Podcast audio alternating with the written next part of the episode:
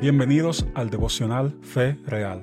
Yo soy Mario J. Jiménez y este es un devocional para ayudarte a crecer en tu relación con Dios.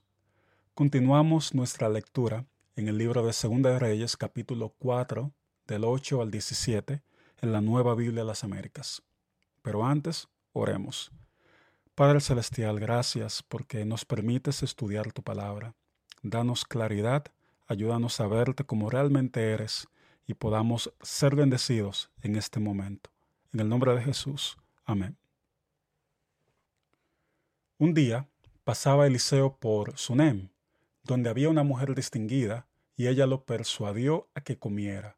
Y sucedía que siempre que pasaba, entraba allí a comer. Y ella dijo a su marido, Ahora entiendo que este, que siempre pasa por nuestra casa, es un santo hombre de Dios. Te ruego que hagamos un pequeño aposento alto, con paredes, y pongamos allí para él una cama, una mesa, una silla y un candelero. Y cuando venga a nosotros, se podrá retirar allí. Y un día que Eliseo vino por allí, se retiró al aposento alto y allí se acostó. Después dijo a Giesi su criado, llama a esta tsunamita. Y cuando la llamó, ella se presentó delante de él. Entonces Eliseo le dijo a Giesi, dile ahora, ya que te has preocupado por nosotros con todo este cuidado, ¿qué puedo hacer por ti? ¿Quieres que hable por ti al rey o al jefe del ejército? Y ella respondió, yo vivo en medio de mi pueblo. Eliseo entonces preguntó, ¿qué pues se puede hacer por ella? Y Giesi respondió, en verdad ella no tiene ningún hijo y su marido es viejo y Eliseo dijo, llámala. Cuando él la llamó, ella se detuvo a la entrada. Entonces Eliseo le dijo, por este tiempo, el año que viene, abrazarás un hijo. Y ella dijo, no, señor mío, hombre de Dios, no engañe usted a su sierva. Pero la mujer concibió y dio a luz un hijo, al año siguiente, en el tiempo que Eliseo le había dicho. Eliseo era un profeta de Israel.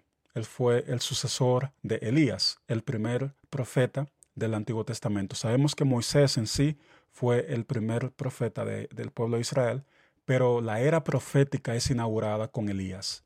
Y este milagro es parecido a otro milagro de Elías.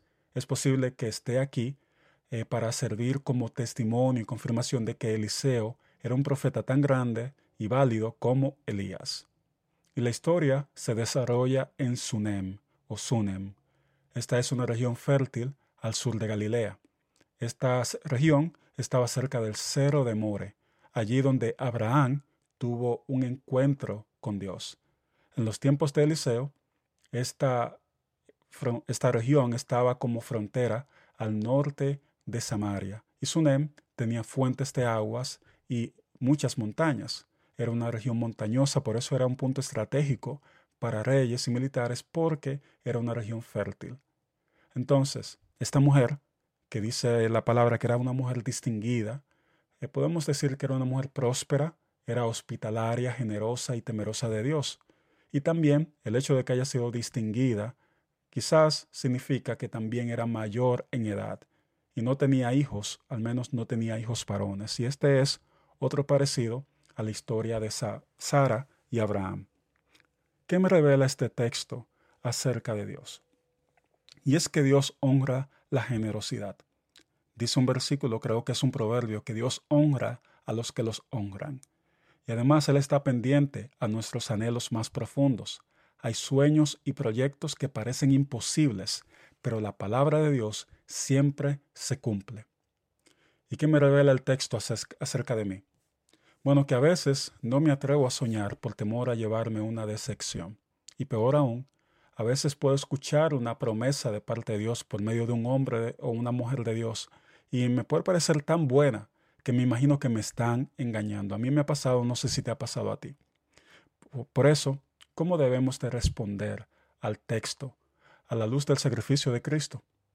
Respondiendo con fe a la voz de Dios. Si Dios nos llama, aunque parezca una locura, lo mejor que podemos hacer es avanzar con fe, porque sabemos que Dios nos ama y en sus manos estaremos seguros. Así que avancemos con fe respondiendo en obediencia, aunque parezca algo imposible. Pasemos un momento de reflexión y aplicación.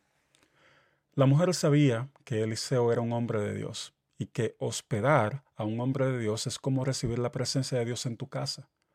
Estás haciendo todo lo necesario para hospedar la presencia de Dios en tu casa. Hoy te invito a ejercitar tu generosidad, invitando a comer a un hermano o hermana en la fe, alguien que sea un modelo a seguir para ti, alguien que pueda ser como un mentor o simplemente alguien mayor. No puedo asegurarte que recibirás una promesa, una palabra de bendición o algo así, pero sí te puedo asegurar de que serás bendecido porque es mejor dar que recibir. Así que ponte las pilas y haz eso. Oremos. Padre Celestial, gracias por tu generosidad. Gracias de que tú eres un Dios de lo imposible, un Dios que no olvidas las necesidades y los anhelos más profundos de nuestros corazones. Te pedimos que nos ayudes a ser generosos y también a crear un espacio donde podamos hospedar tu presencia en nuestras vidas, en nuestras casas, en nuestras familias, en cada lugar donde estamos. En el nombre de tu Hijo amado Jesús. Amén. Y bueno, hasta aquí el episodio de hoy. Mañana continuamos con el capítulo 4 de la historia de esta tsunamita y del profeta Eliseo. Si este devocional ha sido de bendición para ti, te animo a que lo compartas con alguien y que también siga siendo bendición para otros. Hablamos en el próximo episodio.